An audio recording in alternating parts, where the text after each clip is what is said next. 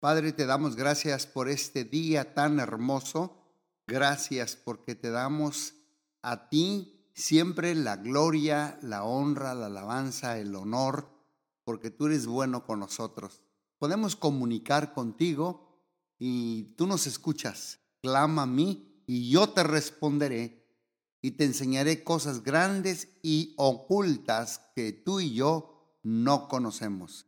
Gracias te doy, Padre por permitirme hoy enseñar los cinco niveles de comunicación. Los cinco niveles de comunicación. Padre, en el nombre de Jesús. Amén. Así como escuchan, hoy hablo de cinco niveles de la comunicación. Ahí yo sé que a veces nos jactamos de, de decir que somos demasiado sinceros y abiertos y que la verdad la vera verdad es que todos protegemos nuestros sentimientos y nuestros pensamientos y pensamiento, poniéndonos como una armadura de hierro, como de cocodrilo, como de armadillo, como de tortuga a nuestras palabras. Pero bueno, lo primero que hicieron Adán y Eva después de caer en pecado fue protegerse y esconderse, ponerse esa armadura de hierro. Bueno, pero sabemos que a Dios no, no nos podemos esconder ¿Por qué hicieron eso nuestros primeros padres? Porque no querían ser abiertos y sinceros con Dios. Pero bueno, de una forma u otra, todos hacemos lo mismo. Nos confeccionamos máscaras que escondemos nuestras necesidades más íntimas. Por eso quiero tocar los cinco niveles de comunicación que nos van a ayudar a sincerarnos confiadamente con Dios y con el prójimo, con el cónyuge, con los hijos. Y como resultado, pues podemos encarar la realidad sin temor a ser vulnerables ante el prójimo. Cuando yo digo prójimo, me refiero ante tu esposo, tu esposa, tus hijos, tu nuera, tu suegra, los hermanos, los hermanos en Cristo, los amigos, los empleados, los colaboradores, etcétera, etcétera. Génesis 3 del 7 al 8 dice, entonces fueron abiertos los ojos de Adán y Eva y conocieron que estaban desnudos y cosieron hojas de higuera y se hicieron delantales y el hombre y la mujer se escondieron de la presencia de Dios entre los árboles del huerto. Exactamente como dije al principio, no querían ser abiertos y sinceros con Dios y colocándose una armadura de hierro, de cocodrilo, como dije también, todos de alguna forma hacemos lo mismo. Pero bueno, déjeme tocar el primer nivel de la comunicación. El primer nivel de la comunicación le vamos a llamar la comunicación común. La comunicación común o superficial. Bueno, eh, aquí decimos o comentamos comentarios generales y preguntas que intercambiamos en forma rutinaria entre extraños, mientras que por lo general se utiliza para reconocer la presencia de alguien, también podemos abrir la puerta para lograr niveles más profundos de conversación. Un ejemplo, ejemplo decimos, gusto en conocerte o gusto en conocerle o ¿A dónde están los elevadores? Es una comunicación superficial, una comunicación común. Y un ejemplo bíblico lo vemos en Juan 4 del 7 al 9. Jesús y la mujer samaritana. Eh, Jesús le dice a la mujer samaritana, dame de beber. Y la mujer samaritana responde, ¿cómo tú siendo judío me pides a mí de beber siendo samaritana? ¿Eh? Como lo dije al principio, esta es una comunicación común. Es una comunicación superficial donde se intercambian formas rutinarias entre los extraños. Pues Jesús y la mujer samaritana sabemos que eran extraños. Y de aquí pasamos al segundo nivel de comunicación. El segundo nivel es la comunicación casual. Ya no es comunicación común, sino esta es la comunicación casual. Y aquí intercambiamos palabras y también información, pero sin interactuar, sin interacción genuina. Todavía no hay apertura, honestidad, transparencia genuina. Y en esta etapa, la segunda etapa, nos enfocamos en personas, en eventos o en lugares. Personas, eventos o en lugares. Por ejemplo, voy a dar un ejemplo. ¿Tienes algún tiempo de conocer a María García? otro ejemplo es, ¿o ¿alguna vez has ido al mar? Esta ya es una comunicación casual. Y ejemplo, seguimos ahí la historia de la mujer samaritana, pero ahora en vez del versículo 7 y 9 del capítulo 4 de Juan, brincamos al verso 10 y 11. Y Jesús le dijo a la mujer samaritana, si conocieras el don de Dios, y quién es el que te dice, dame de beber, tú le pedirías y él te daría agua viva. Entonces la mujer le responde, Señor, no tienes con qué sacarla y el pozo está hondo. ¿De dónde pues tú vas a obtener el agua? Fíjate bien, ya esta es una comunicación casual entre Jesús y la mujer samaritana. Brinquemos ya a la comunicación confortable. Si tú estás siguiéndome y a manera de repaso, vamos de menos a más. Vamos de una comunicación superficial, pues hasta una comunicación profunda, honesta, una comunicación abierta. Veamos la número 3, el nivel 3, es la comunicación confortable. En la comunicación confortable, en este nivel es posible ya comunicarnos ideas y puntos de vista personales, dando así el primer paso hacia el riesgo de ser descubiertos emocionalmente. Y aquí expresamos con facilidad las objeciones, los juicios y las decisiones. Y la interacción genuina se produce aunque existen todavía en este nivel 3 algunas precauciones, ya que las antenas nuestras emocionales buscan ávidamente alguna señal de rechazo o desaprobación por la otra persona. Un ejemplo, creo que el gobierno quiere tener demasiada autoridad sobre nuestros hijos en las escuelas, como por ejemplo eso de la ideología de género. O, otro ejemplo es, ha de ser muy incómodo vivir en un lugar tan extremadamente frío durante el invierno. Aquí ya vemos una comunicación confortable y siguiendo a Jesús y la mujer samaritana del capítulo 4 de Juan, ahora aquí el ejemplo de la comunicación confortable es el verso 12, 13 y 14. Y la mujer le dice, ¿acaso tú eres mayor que nuestro padre Jacob, que nos dio este pozo del cual vivieron él, sus hijos y sus ganados? Jesús le responde, cualquiera que bebiere de esta agua volverá a tener sed, mas el que bebiere del agua que yo le daré será en él o en ella una fuente que salte para vida eterna. Como usted va viendo, ya va subiendo el nivel Primero fue la comunicación común, dame de beber. Luego la comunicación casual, si conocieras el don de Dios. Y aquí ya se están abriendo un poquito más. Ya está la comunicación confortable. Y ya dimos el ejemplo. Ahora brinquemos al cuarto nivel. El cuarto nivel es la comunicación que ya se preocupa.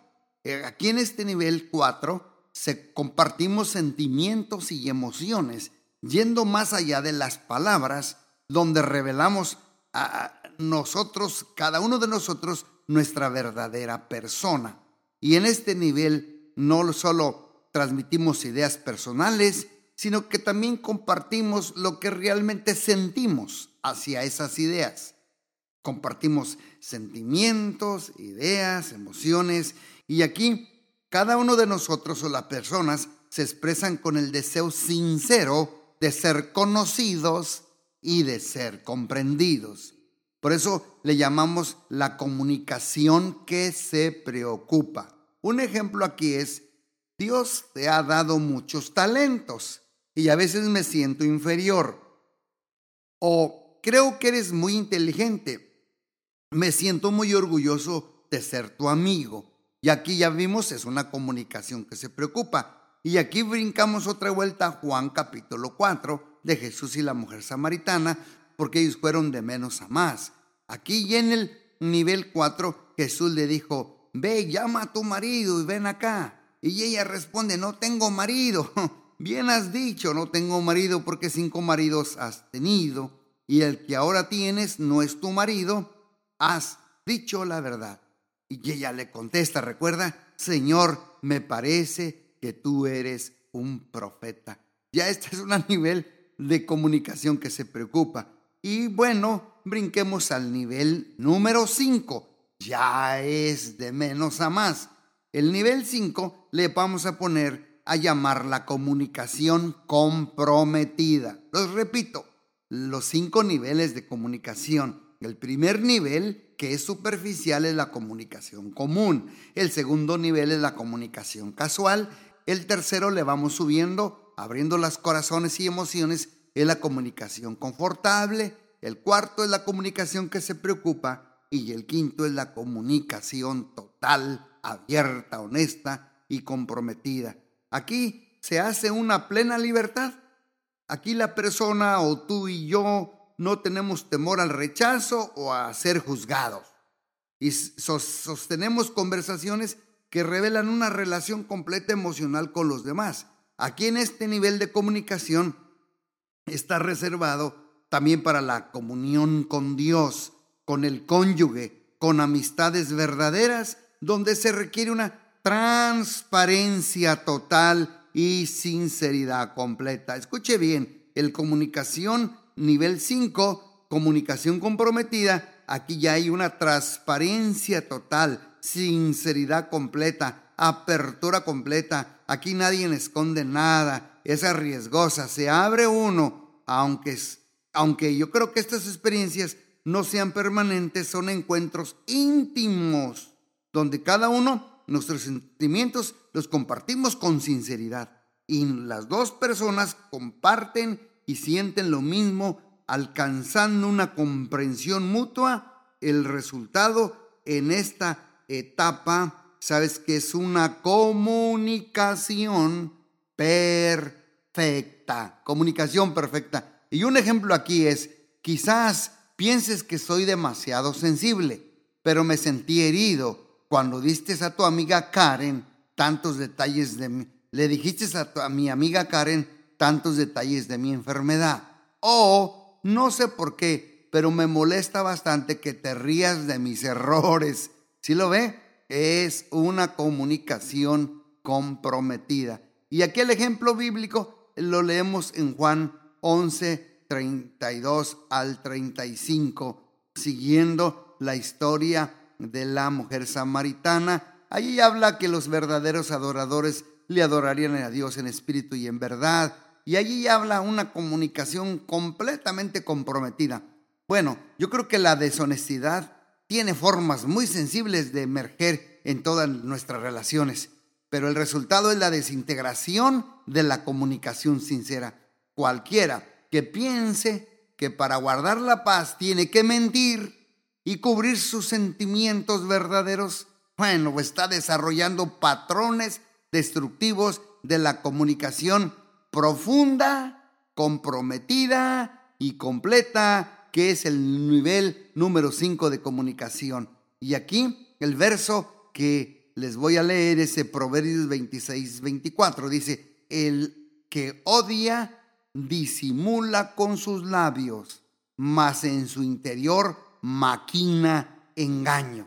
Bueno, resumiendo, déjenme les digo unas características de la comunicación negativa, porque todos debemos reconocer que hemos fallado en cumplir el ideal divino de la comunicación, pero sin pensarlo, tratamos de satisfacer nuestras necesidades internas hablando y respondiendo en forma amenazadora, destructiva, tóxica. Por eso quiero eh, enseñarles algunas palabras o formas de comunicación verbal y no verbal que demuestran un hábito de comunicación, escúcheme bien, negativa, ofensiva, destructiva, corrompida e hiriente al oyente, al cónyuge, a los hijos, etcétera, etcétera. Proverbios 2.12 dice, para librarte del mal camino de los hombres que hablan perversidades. Bueno, las primeras son las palabras que hieren, dice la Biblia, son,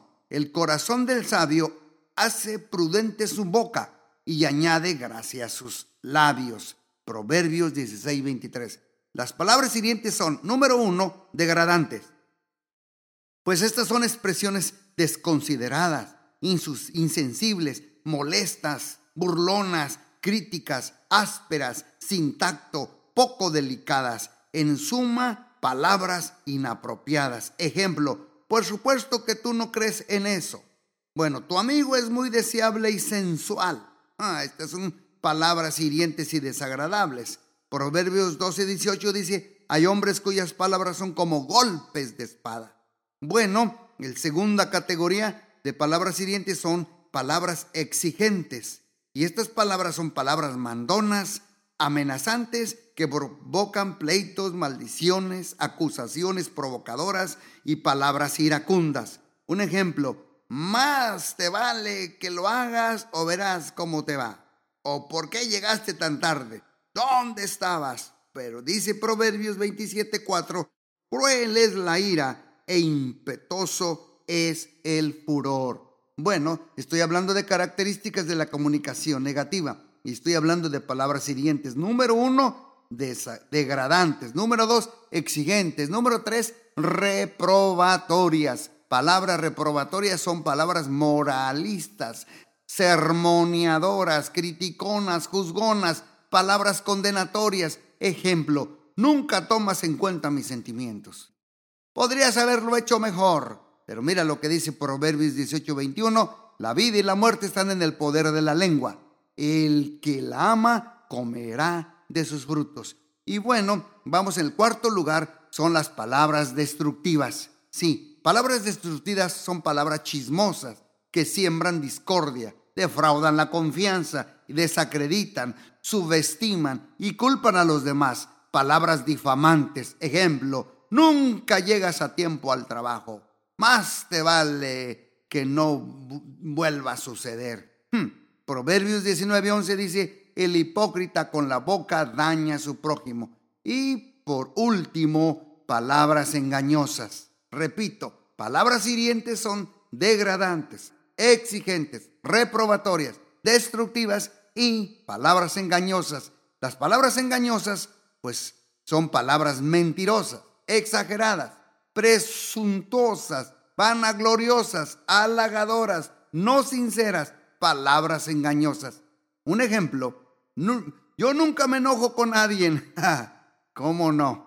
Mi meta siempre ha sido beneficiar a todos. Sí, cómo no. Proverbios 15:4 dice, mas la perversidad de ella es quebrantamiento de espíritu. Bueno, ya les dije palabras que hieren. Ahora les hablo de acciones desagradables.